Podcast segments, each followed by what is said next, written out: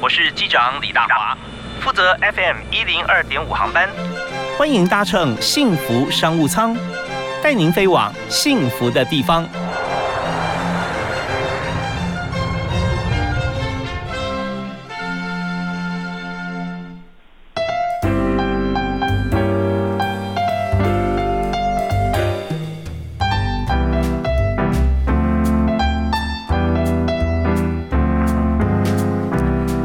亲爱的听众朋友，大家好！非常欢迎您锁定 FM 一零二点五，收听每天下午为您播出的幸福商务舱，我是李大华。那么在现在疫情时代啊，我们现在常常都会发现说，真的，呃，越虚拟就越真实啊。很多时候，我们原先的这个面面对面呢，啊，大家来呃看电影啊，现在看电影也不行了啊。呃，我们希望赶快能够解封哈，但很多呃部分我们都会上网。那在网络上面的工作者越来越多，也就是说，把自己的工作啊，呃，在不管是 work from home 还是如何，但是有更多的一些朋友啊，透过了网络，那经营自媒体啊，也创造了很多商机。当然，商机是来自于对很多人的帮助或者大家喜爱啊，资讯的串流。那么在今天就来讨论哈，也来看看到底怎么样来当网红，怎么样可以呃变成自媒体工作者啊？那但工作者这件事情。啊，我们讲的手机大部分是有收入的。好，我们上网如何哈？我们怎么样来创造一个呃这个呃收费的机制啊管道啊？不管在各个平台上面应该怎么做？有影音有声音，那这两种媒体其实它区隔又在什么地方啊？如何能够上网从斜杠到变现啊？那今天我们在谈论这个话题，我们要请到一位呃在这个过程当中啊，不但自己做，而且也现在在这个工会里面哈，所以专业人士就是网络。自媒体从业人员职业工会的秘书长，同时自己也有一个粉砖哈，君君女孩爱旅行的主人，欢迎林应君。嗨，应君好。Hello，大家好，大华哥好。呀，非常欢迎应君。呃，你在网络操作或跟网红相关的这个执行啊，或者是很久了吧？有有多久时间？啊，大概两年多的时间。哦，两年多。你是说呃，在做那个呃，君君女孩爱旅行是吧？对，这个其实是在呃之前就有了，只是说最近开始努力认真经营。OK，好啊，那我们是不是先谈一下哈？像呃你们的职业工会网络自媒体从业人员啊，那这个工会你们的会员呢都是哪些朋友呢？啊，自媒体朋友蛮多的，比如说像布洛克啊、YouTuber、直播主、是电竞实况组，像呃这两年非常夯的 Parkcase 或是自由接案的，都是我们的会员。那大家加入工会的原因是什么？呃，主要就是因为呃，他们是自雇者或无一定雇主，所以最需要的就是劳健保的服务，这样。嗯，OK。那但是大家在里面都是有各个不同专业，而且用的平台模式啊，都比较类似，所以在里面应该有蛮多互动跟交流啊。啊，对，没错。啊哈，那所以我们再看啊，如果以这个职业工会，我们知道说各个不同的职业啊都会有工会，那在每个工会啊，因为它的职务属性的关系啊，各自不一样。那如果以自媒体的从业人员的话哈，那我们在工会里面，我们要营运哈，我们大概有做哪几件事情哈，才可以呃做得更好？针对这个部分的话，我觉得像我们自媒体工作者最需要的就是一些呃相关的法律的咨询，所以工会呢这边其实提供了免费的法律跟财税的服务咨询。那另外，其实他们都是孤军奋战的工作者嘛，所以他们很希望就是可以透过呃工会这边呢来做一个人脉交流的部分。OK，法律咨询又讲到你另外一个专业啊，之前在李立法律事务所。在任职对，在负责像专利业务相关哈的法律的议题。好吧，那法律咨询，那自媒体的朋友啊，最常碰到的法律问题是什么？就针对契约的部分。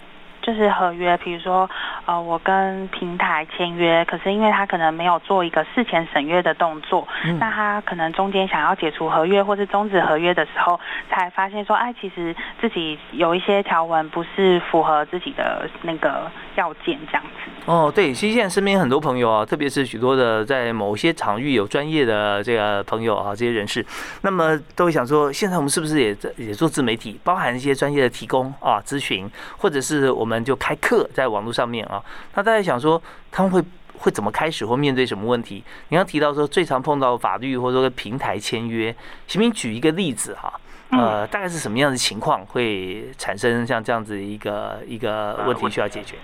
呃，比如说像我们之前可能接获呃会员他来跟我们讲说，因为他可能跟某家公司签了合约之后，那因为呃公司他没有按照合约的内容走，比如说可能定期发案给他，然后导致他可能收入不稳定。然后生活费都都都没有办法吃饭这样子，那他就是希望可以透过，既然都没有继续合作下去的义务，那他就是希望可以提前解约。那针对这部分的话，因为呃对方他设立的条款一开始他也可能也没看清楚，那当然是呃站在公司的立场，甲方的立场呢，他当然是呃比如说他可能主动解约的部分，他需要赔偿一些违约金。嗯。对，那但是但是针对会员这部分，他会觉得说，可是我在整个合作过程当中，我的受益是非常小的。那我想要解除这段合作关系，我还要付钱，当然他自己本身也不愿意。那怎么办呢？这部分的话，就是其实一刚开始，我们都希望会员可以透过协调跟公司去做协调这样子。那如果真的协调不行的话，我们才会走到调解委员会。OK，好，那这边大家呃。看到或听到这种场景啊，大家思考一下，像是以唱片公司来说好了，我比较好这个呃贴近来举例，就是说当一位歌手啊，他刚开始创作的时候，就签约啊，签约歌手，或者呃电视台可能签约演员之类的，这些都不是问题，都是很好啊，大家来共共创未来。但重点来了，就是说。签的时候有个独家这些这两个字啊，就是说你不能够在其他平台出现，其他公司出现你的作品或者形象啊，所有肖像权或者说你的这个呃产出哈，智慧财产权都属于公司。如果是这样的话，那自己也许保留人格权，但人格权这件事情是很吊诡的。当你已经把制裁权签出去的时候，你的人格权它有多少效力？那这些也是呃，就是它有。表明是一个人格，一个权利好像在你手上，但他也不能做什么，像是跟财务相关的事情啊，对不对？对对。好啊，那所以我们在第一阶段，我们就请 英英跟大家分享一下工会啊，最大好处就是能够帮现在自媒体工作者哈，大家除了自己的专业以外，如果碰到一些法律问题或需要调解或者思考的时候，那后面的 background 哈可以支持你的就是工会的力量啊，那大家可以提供很多的这个呃 know how 或者法律方面的咨询啊给大家。好啊，那第一首歌要请应君推荐给大家。我想要就是播那个毕书金家陈思然的《势在必行》。为什么推荐这首歌？因为我觉得每个人他在呃，其实自媒体它很像创业。对，那你需要一路上一定会碰到一些阻碍跟困难，有时候可能是呃流量一直升不上去的时候，有时候可能是接不到合作机会的时候。可是我觉得听这首歌可以让自己更有动力。哇，太棒了！这势在必行啊，就是做了再说。我们稍后回来谈。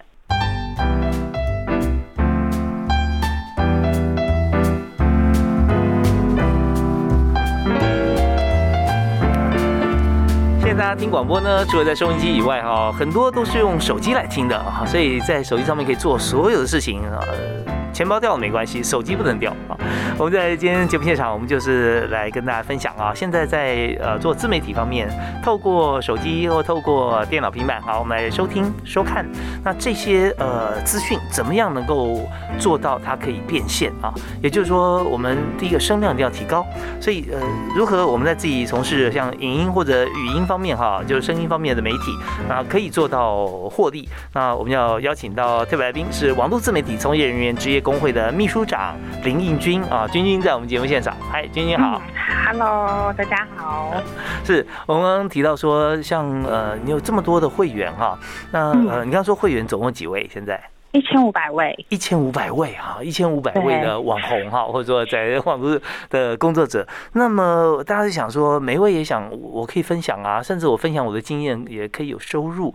可是一般来说哈，它的前提就是。你要有足够的人数啊量来看这个平台才会付你费用嘛，是吧？对，没错。对，所以在这个呃整个获利模式上面，是不是跟大家介绍一下？举例来讲，像 YouTube 啊，或者说在商岸啊，像这些媒体上。OK，好，那我举从 YouTube 开始好了。好，那像在 YouTube，如果你想要获得就是所谓的 YouTube 的平台收益，起码就是订阅数要破一千，然后你累计的观看次数要超过四千个小时以上，才会开始有所谓的广告收益的部分。所以这样算时间推算的话，从你开始上架到能够被平台给收益的话，在平均要多久时间？平均每个人努力的程度不一样，嗯，就是或者是说他被看见的时间也不一样。有些呃，可能在过去呃，有些人他可能时间比较长，可是因为现在大家都 focus 在手机上面嘛，所以可能他呃，如果呃除了靠线上的力量之外，也靠线下线下的力量，他可能就是可以破这个订阅的。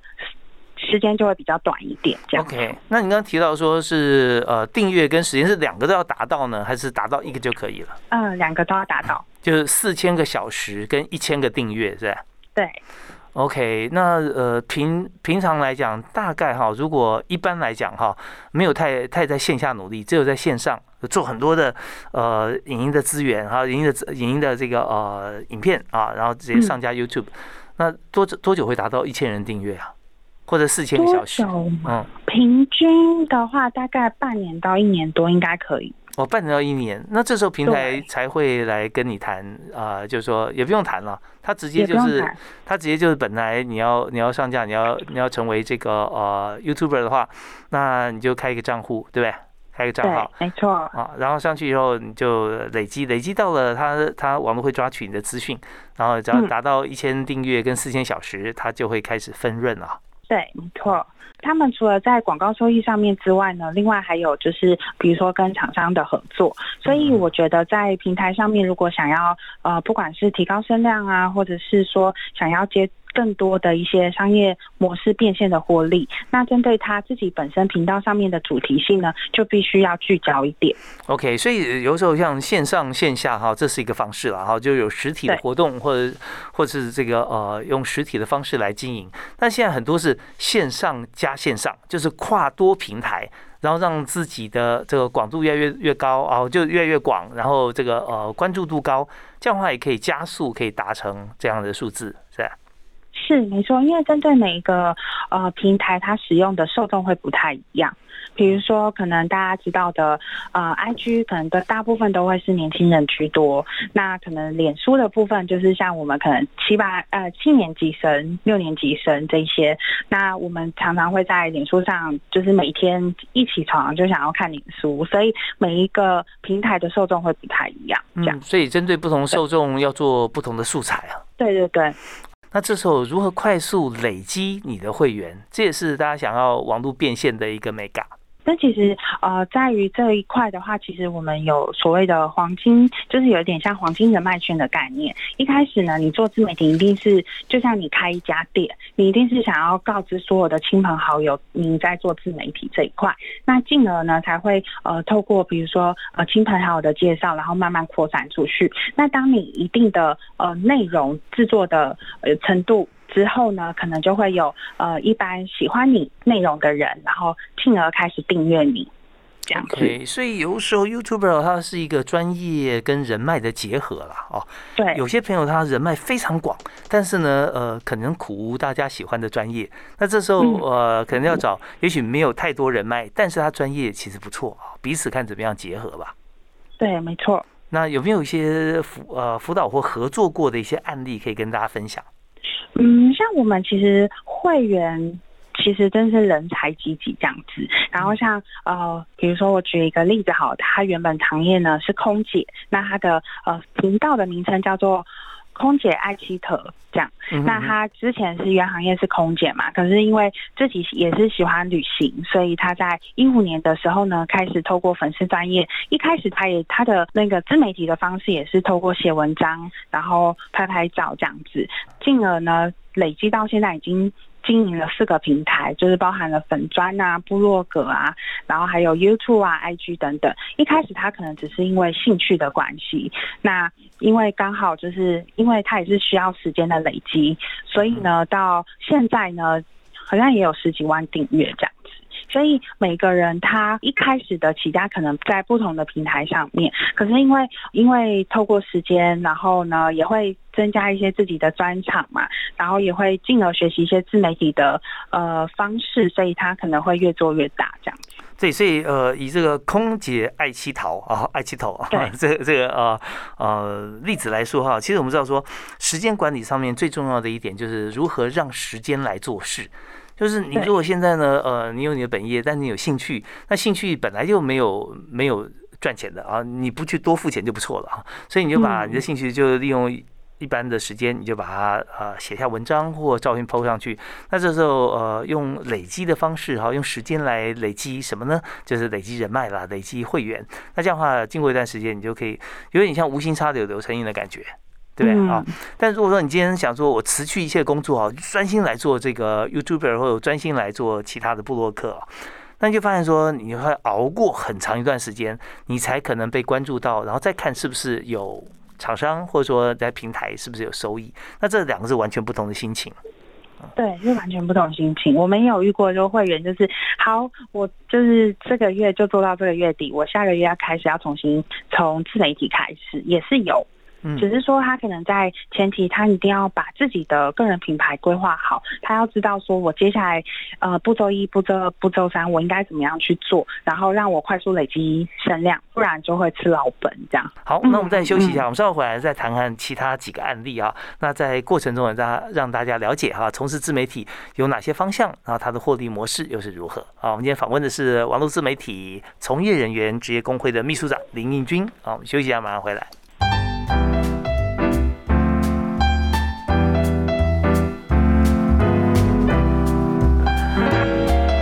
今天在幸福商务舱哈，跟大家来聊自媒体要怎么样来经营，那怎么样能够提高声量，如何来变现？在我们节目现场的是自媒体从业人员职业工会的秘书长林应军啊，君君啊，君君有自己有一个这个粉砖是君君女孩爱旅行啊，那上面谈的都是旅游，也谈电影嘛，对不对？嗯，对。是 OK，那我们我们先看看你今天有跟大家分享啊，分享说这个有哪两点？实现梦想是吧？实现梦想的能力跟要找到快乐的能力。哦，实现梦想跟找到快乐这两种啊，你需要有这个能力，你人生才会幸福啊。对。OK，好，那在但每次分享都是自己的一些心得，还要举实例来说明。所以，我们今天就来谈这个阶段，谈说要经营部落，呃，可或者说经营自媒体的话，哈，那如果说要有三大诀窍，一定要哪三点？就是第一个呢，就是你要先知道自己的专长类别在哪里。嗯，然后第二个就是你要知道说，哎，你自己擅长的行销方式是什么？就是不要一开始就觉得啊，明明就是不太会剪辑影片呐，可能花一支呃拍摄一支影片可能要四五个小时才搞好一支影片。当然这个都是可以就透过时间练习去调整的。可是我觉得一开始先专精在一个平台上面就可以了。那第三个呢，就是其实你可以呃，我觉得最重要的就是心态。就是你一定要不断呃产出你自己的作品内容，然后进而你才会在整个过程当中会知道说，哎，其实我还有一些呃商业模式合作的机会这样子。哦，就是这个心态主要是来思考到说，我现在做的内容跟商模之间的关系。对，那你刚刚提到说，在擅长自己的方式啦，也就是说，我们知道自己的专长嘛，然后擅长的方式，像是声音啦，或者影像啊这些啊，或者文字，知道这些方式之后，我们就来呃看用选择平台了啊。那我想提提一个问题，就是说，当我们要呃经营自媒体的时候哈，我觉得发文的频率哈也是蛮重要的。他多久发一次文，或多久出一支影片，你觉得是一般来讲是比较适合的？哦，一般其实就是要看每个人的自己对自己定义的工作量。那如果是走图文的话，建议当然是呃每天持续的 Po 文，其实是最好的，因为它可能因为呃脸书演算法的关系，对，所以你要持续的发文，然后跟你的朋友或者是你的粉丝去做一个互动。那针对影片的部分，可能呃除非是铁粉吧，每天就。追着频道跑，那其实我觉得很厉害的 YouTuber，像他一周可能更新两支到三支影片，就非常的厉害 OK，那越多不见得越好，是不是？对，就是我觉得还是要要求品质。当然，如果要跟网友做互动的话，其实也可以在比如说个人。的，我觉得也可以分平台，比如说你可能是比较专业的一些文章，你可以除了放在粉丝专业之外，像有些部落格、部落客他可能会有自己的部落格，那透过粉专呢，去让他跟粉丝做互动。OK，就是不同平台有不同的使用方法，这样。好啊，那要要打个人品牌的话，哈，第三点就是说我们要分平台，可分平台就是想说我是不是可以呃一网打尽呢？那建议大家你在不同平台呢。放适合这个平台素材，比方部落格放图文，你在 YouTube 当然放影音啦，你在 Podcast 放声音。可是如果可以有看到的地方哈，就是你可以跨平台放连接。嗯，啊，这个平台可能不适合影音在部落格上面，但是它有连接，你点进去就是到另外一个平台，你可以看影音。那这样的话也可以让各个不同的平台它能够粉丝最大化。啊，可以的。OK，好，那这三个方式啊，建议给大家。好，那我们也来推荐一下。刚才我们提的是空姐爱气头啊，像这样子的网站，无心插柳柳成荫。那还有哪些合作过的网红？我们是他们这种什么样的方式？哦，OK，好像我们最近合作过，我们是办实体课程，然后我们就邀请了他原本是在景广的广播主持人，那他叫做内克，那他在离离开景广之后呢，他其实就是全新的在做那个呃目前的 Podcast 的节目品，就是节目，然后他的节目呢叫做告白那一刻，这样，嗯，很有吸引人的题目啊，告白那一刻，对他就是访问一些歌手啊这样子。OK，所以广播节目的主持人他出来开的这个呃声音的频道哈，也不是他自己讲他的内容，而是继续访问其他的人，告白那一刻，谈的就是歌手的告白吗？呃，对，就是针对专访一些歌手啊，然后呃可能在写歌的心路历程啊这样子。OK OK，那当然这边呃如果要谈这情感的告白，我相信也是非常吸引人的啊。对。好，那呃，在这个部分，那呃，以 podcast 来说，它的长度是多长呢？啊，平均一个节目大概三四十分钟左右。哦，其实跟他原先做的广播好像没什么太大差别哈。呃，对，它只是呃，当然应该有些微的差别了。对，因为毕竟是做自己的品牌，可是之前是在呃广播公司这样。嗯嗯，好，那我们来谈一下媒体的特性哈，就是说我们刚刚讲像空姐爱奇头，它所做的它是属于图文为主啊。对，图文跟影片。跟影片啊，好，那但如果说在 Podcast 上面我们来做的话，一般来说 Podcast 它有没有一些像精致的哈，或者说让人觉得能够集中注意力的，有没有一个长度的建议？啊，或者是他的做法，他的声音的变化。嗯，像我有访问过一些我们会员的，就是播客这样子，他们他们给我们提供的数据是，大概平均如果一般观众要听的话，大概二十分钟或到三十分钟。哦，二十到三十。对，就是因为人的专注度是有有限的嘛，这样子。这也算蛮长的。嗯，对对对，所以大部分都会 focus 在这个上面，这样子。嗯，二十到三十分钟，那中间要做一些音效啦，或者音乐。哦，对，但是它还是比所谓的剪辑影片简单一点。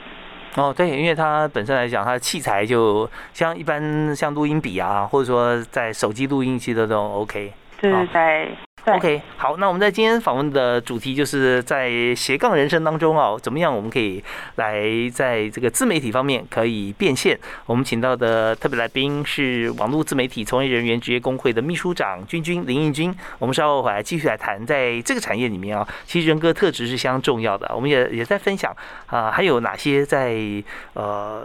自媒体方面有发光发热啊，跟原先工作跟所学有哪些对比啊？我们来呃了解一下。我们休息一下，马上回来。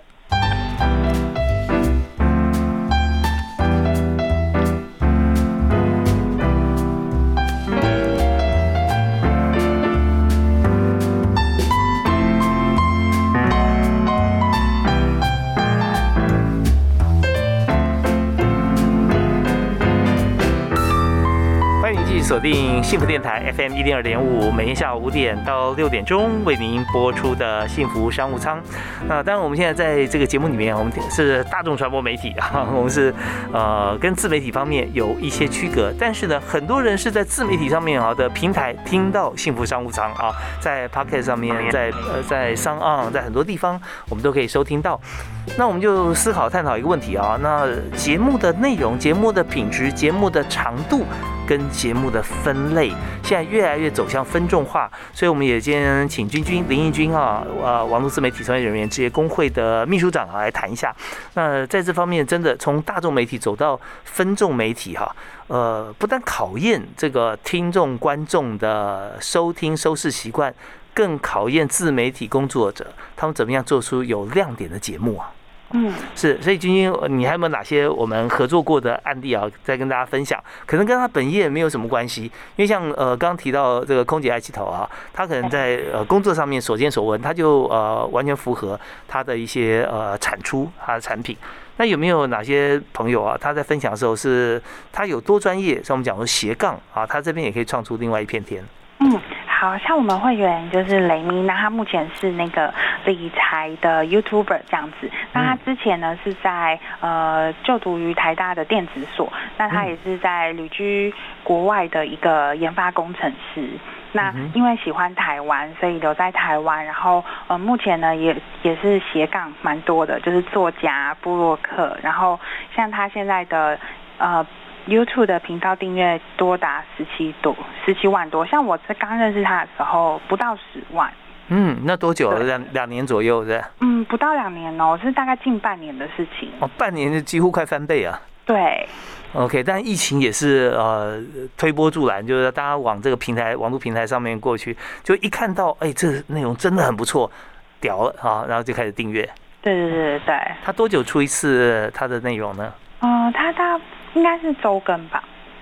嗯啊，周一周一周哈，嗯哦，周更就一周更新啊。对，好，那他你说在上面来分享财务是吧？对，财务理财这方面的资讯，因为现在也蛮多人喜欢想要了解，因为像自媒体工作者，其实我个人认为在做自媒体工作者，其实最大的就是希望可以呃，我累积的这些内容，我可以让它呃持续为我带来收入。嗯，对，所以说在这个雷咪雷咪了啊，雷是呃贝雷雷，一个草字头，在一个雷电的雷，然后咪是呃笑眯眯的咪啊，雷咪啊，台大电子所啊，然后是研发工程师，又是作家、布洛克、YouTuber，呃，创业家。那现在呢，我们看到他订阅人数十七万，是吧？对。OK，那这真的就每周更新理财，所以在呃身兼多职或者说我们斜杠人生当中啊，我们也是尽量把自己的专业哈，用一个心情就是分享，不藏私的分享，那绝对会让大家买单啊。对，好啊，那呃，当然我们来谈到这个呃布洛克或者说谈到自媒体啊这个过程里面，我们就想到说要什么样子的。特质人格特质啊，他在做自媒体工作会做得好。嗯，我觉得最重要的就是除了你那独特性上的重要，可是啊，我觉得最重要就是你给大家呈现的感觉是一个比较正面，然后阳光的人，吸引到的人一定会更多这样子。嗯，那呃，所以在在素材里面就要表现出自己的自信跟阳光了。对，就是当然是，如果你是做影音的，那已经是呈现的是比较活泼的一面。那如果是声音的，那你可能在声音表达上面，你就要学习如何叫做起承转合，这是大华哥可能最会。对呀，那如果是图文的话呢？图文的话，你就要有美美的完美照啊。嗯。也也许不是自己的身材或者是什么，但是你拍摄出来给人家的感觉是吸引眼球的。嗯，对，画面构图是非常重要啊。对，是。那讲到声音这方面，就是真的，如果说呃，声音跟图文跟影音，其实它有一些共同点，就是刚才我们的特别来宾啊，君君他讲到起承转合这件事情啊，如果用在声音方面的话，就是高低起伏、速度快慢、语调的轻重，那这些其实都可以呃画龙点睛，好像帮这个所有听众画重点一样。那听起来觉得，哎，他听到重点了啊，然后掌握资讯。那这个时候就很好。那特别声音媒体，其实有时候借助很多音乐或者音效，其实那会更吸引人啊，有区隔性。OK，好啊。那现在如果说一般年轻人要进行自媒体的话，哈，那么就会思考到说收入这件事情了啊。所以自媒体工作者的收入这一部分，每个人都不太一样。但请您谈一下，他有没有一个平均的方向啊，可以让大家了解。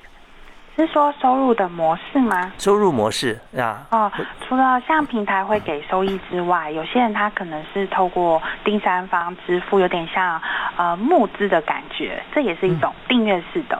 那当然也有跟厂商合作的业配的收入模式，这样。嗯嗯。对，有多方。那有些人他可能是出自己的线上课程，那把自己的呃课程专业知识内容放在平台上面，让大家去付费学习，这也是一种。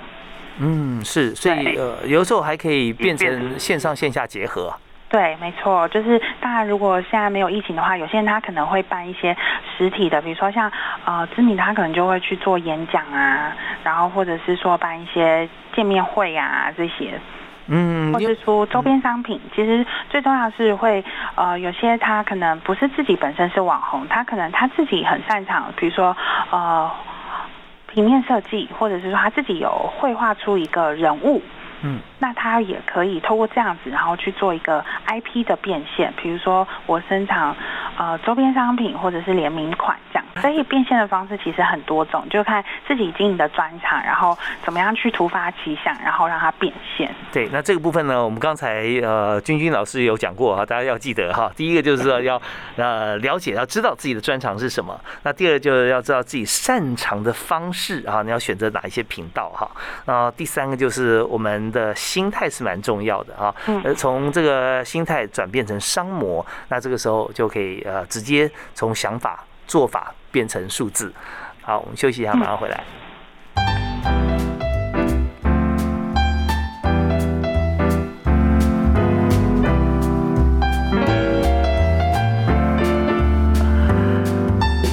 我们在今天谈自媒体那很多朋友在每天哈早上起床跟睡觉之前哈，大家都是机不离手啊，手机拿在手上哈。睡觉的时候也是因为已经累到已经呃突然昏睡了哈，那就表示什么呢？呃，不是说这个方法到底好不好，或者说睡眠是否充足，而是说现在大家已经来到了一个真正属于自媒体的时代了。那怎么样可以当自媒体的这个从业人员哈，YouTuber 啊，或者或布洛克哈？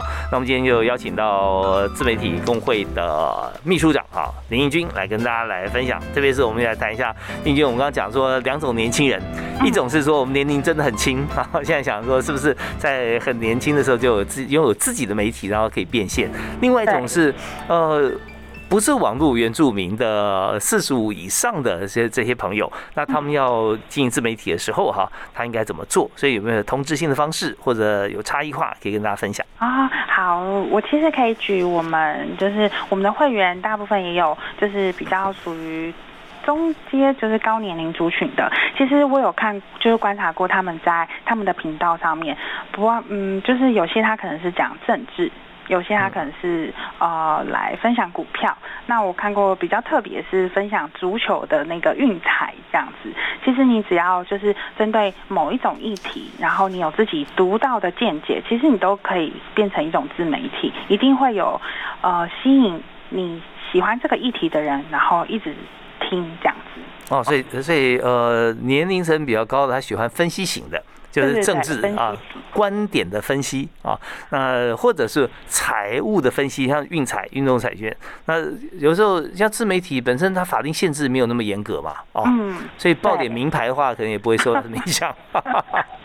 嗯，OK，好，所以这是呃属于高年级哈的朋友，自媒体的新手啊，可以从呃分析的角度啊来来开始。那所以当然中间就是频率啦，大家喜欢听分析的话，你要经营自己的这个呃粉砖或者说自己的这个会员的话，订阅数，那你就是产出要固定定期啊，对，呃而且要比较频繁一点，每天一次是不错的一个一个一个建议。好，那如果对于年轻人呢，如果说是二十上下。年轻人的话，其实他，我觉得现在年轻人真的创意蛮多，而且在台湾的文创这个产业，其实真的是蛮蓬勃发展的。对于可能像我们这种七年级生来讲，他们真的是呃创造力是很强的。那针对这部分的话，有些人他可能一开始就是他可能从他的兴趣兴趣去做出发。可能我喜欢跳舞，我可能就是针对跳舞这个专长去做发展。那有些人他可能呃喜欢，比如说呃像有手工艺的啊，或者是说我们有些会员他可能是平面设计师，那他喜欢画画，可是他这个画画他可以结合很多实事的部分。像我看过我们有一个会员哦，他自己就是他的画画呢是透过水彩的方式去呈现。那他可能每一次就是呃除了他整个，因为他是做图文的嘛，所以他可以画所谓的穿搭，或者是说画实物这一类，它都是属于变现的一种方式。OK，所以在这边有一些拍摄技巧，就是缩时摄影啊。哦，对，因为我们知道画画一幅画可能时间会比较长，或穿搭你可能十分钟才换两套，大家觉得太慢了啊。他可能一分钟就要你换十套啊，所以那这时候就是有一些像是工具类啦，或者说剪接啦这方面技巧。但我们看在手机上面呃本来也就有缩时了啊，所以看如何来运用。OK，那在这边就是建议年轻人呢，可以从自己的专长，如果说他很喜欢的事情，但是他未必专长的话，哈，那是不是也看过他可以结合很多，就有点类似说专门请专家啊，来和跟他一起来合作。可以啊，可以啊，这是没问题的。其实我觉得自媒体它就是不要限缩在就是一个框架里面，那它就是展现自己的一种方式嘛，所以它呃。像很多的 YouTuber，他就会有 feat，比如说跟不同主题类型的 YouTuber 一起合作，那其实他都是在激发更好的一种合作模式。嗯嗯嗯。对，所以就是不要设框架这样。OK，好，那在在平常我们看到哈，影音方面最长哦、最最吸引人的大概有哪几种素材？像我自己个人呢，就非常喜欢旅游类的，他可以可能把两两天一夜的旅游，然后呃。透过他自己的拍摄技巧、运镜或者是什么，让我们可以去很很想去那个地方玩。嗯哼，对，然后或者是说，像我个人就针对大胃王这一块也蛮蛮喜欢的，这样，因为它是一种很疗愈的。对对对对，OK，像美食啦、厨师啊，自己的也都是非常好。大家看，因为每个人都有这个需求啊，所以我们从人性的需求方面来关心的话啊，也可以找到一个你自己如果说有专长，或者说可以找到相关资源哈，可以来切入的一个重点啊。嗯，那但累积粉丝数这也是蛮重要。那有些人订阅也会退订啊，所以怎么样呃思考或者说在这个过程当中啊，如何拿捏这个分寸？哦，其实我觉得最重要的还是心态，因为本来一件事情它就有一体两面嘛，有人会喜欢你，有些人可能就会讨厌你。我觉得主要是把焦点放在喜欢你的人身上。其实这个也是我们其实，在工会在当初在设计整个自媒体的教育课程里面，其实我们有有想说要延展这个叫做粉丝心理学的一个课程，这样子可以邀请一些呃心理学家来。辅导我们这些自媒体工作者，可以让他在在这条路上，就是更能够持续稳定的发展。OK，好啊，那这边也给大家做一个建议啊，如果真的我们要往自媒体方向来走，甚至我们把它当做一个财务的一环，那么我们就必须要做长远的规划，因为一开始呢，呃，上平台的时候是没有收入的。对，如果说我们就按部就班，刚才呃，军军秘书长提到说，大概你也要花一年的时间左右有心理准备啊，才会达到平台的要求哈，来分润啊。那呃，我们就要做一个计划，也就是说，你起码要有一季十三集哈，呃，十三个礼拜，所以每如果每天都要有的话，就等于说你假日休息好了，那也要有。六十五集的概念啊，一季啊，那乘以四就是你一年必须要出产的数。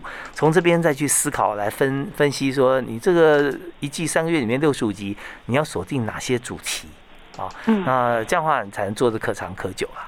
对，没错。OK，好啊。那在现在工会里面哈，我看你们真的是人数越来越多，现在有一千五百位自媒体工作者加入工会啊。对，没错。那是不是有有？这样看出来一个趋势，每一个月或每一年，它会新增加多少人啊？哦，我觉得真的是蛮蛮刚好，因为去年就开始疫情爆发嘛，从去年开始，工会每个月新增的会员都平均五十位以上。